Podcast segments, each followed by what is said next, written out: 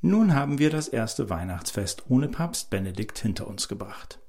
Die Quintessenz der Botschaft von Weihnachten hatte er einmal so formuliert. Gott ist nicht fern, sondern einem jeden von uns nah. Über die Dürftigkeit und Kälte einer von der Sünde verwundeten Menschheit hinaus offenbart das göttliche Kind in der Krippe die erbarmende Güte des Herrn. Vor nunmehr fast genau einem Jahr am Silvesterabend 2022 verstarb Papst Benedikt XVI. Damit ging in der katholischen Kirche, aber auch für mich ganz persönlich, eine Epoche zu Ende. Und trotzdem bin ich davon überzeugt, dass die Zeit der Erkenntnis, welchen überwältigenden Einfluss Josef Ratzinger auf die gesamte Christenheit hatte und immer noch hat, erst noch vor uns liegt. Für mich war Benedikt schon zu Lebzeiten ein Heiliger.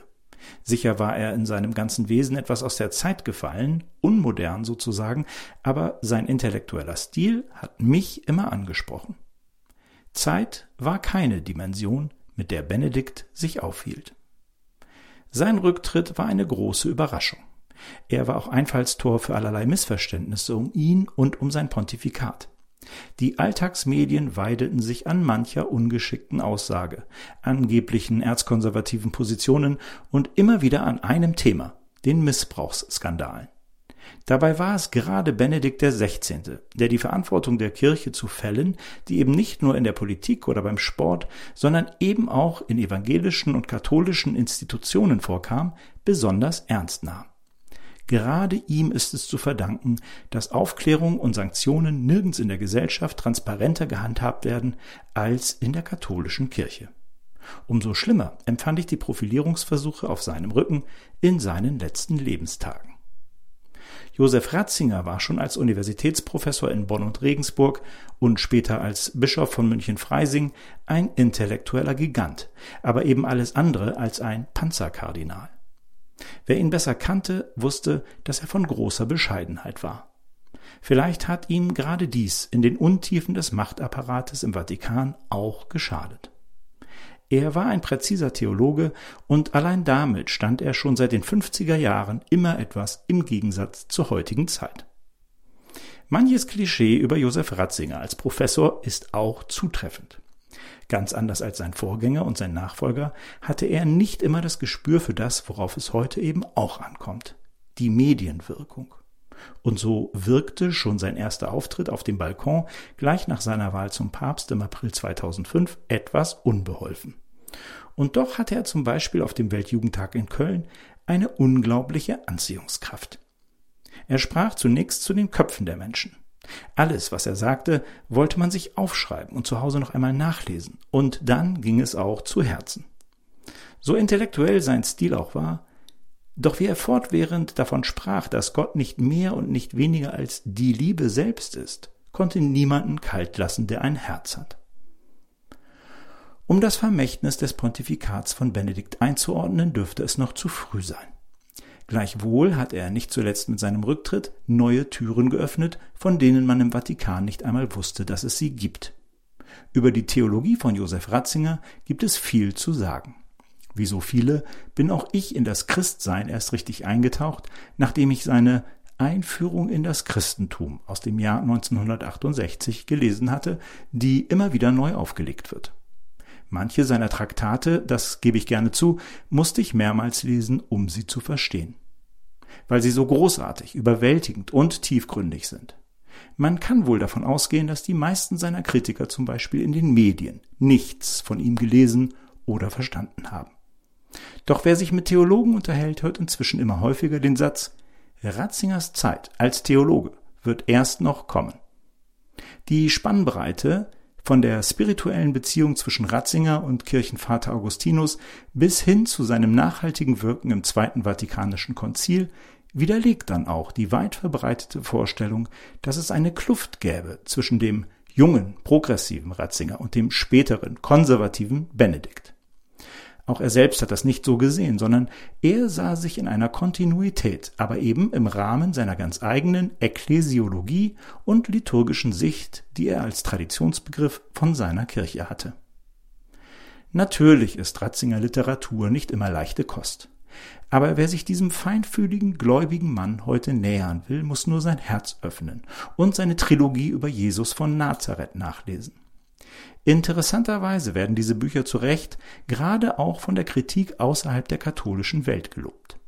Ein niederländischer, protestantischer Journalist schrieb dazu einmal Diese Bücher sind so schön, es ist nur schade, dass sie von einem Papst geschrieben wurden.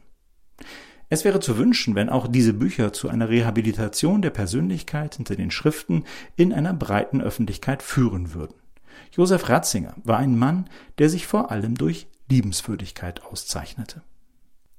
Meine einzige persönliche Begegnung mit ihm als Papst Benedikt hatte ich am 9. Oktober 2005, also ein halbes Jahr nach seiner Wahl. Damals war ich als Pressesprecher des Niedersächsischen Ministeriums für Wissenschaft und Kultur Teil einer Delegation, die gemeinsam mit 5000 Pilgern und weiteren 10.000 Gläubigen aus aller Welt der Seligsprechung des Kardinals Graf von Galen beiwohnte. Wie so viele Katholiken war dieser später Löwe von Münster genannte Geistliche aus tiefstem Herzen Antifaschist. Als Anführer des Widerstands im Oldenburger Münsterland gegen den Nationalsozialismus verteidigte er unter anderem das Kreuz im Klassenzimmer, das die Machthaber abhängen ließen. Eine Inspiration also auch für uns heute. Benedikt XVI. hatte an der feierlichen Seligsprechung im Petersdom teilgenommen, die der Präfekt der Kongregation für Heilig- und Seligsprechungen, Kardinal José Saraive Martins, geleitet hatte. Noch während die Messe lief, wurden einige wenige unter uns von Benedikts Privatsekretär, dem heutigen Erzbischof Georg Genswein, in einen Nebenraum gebeten.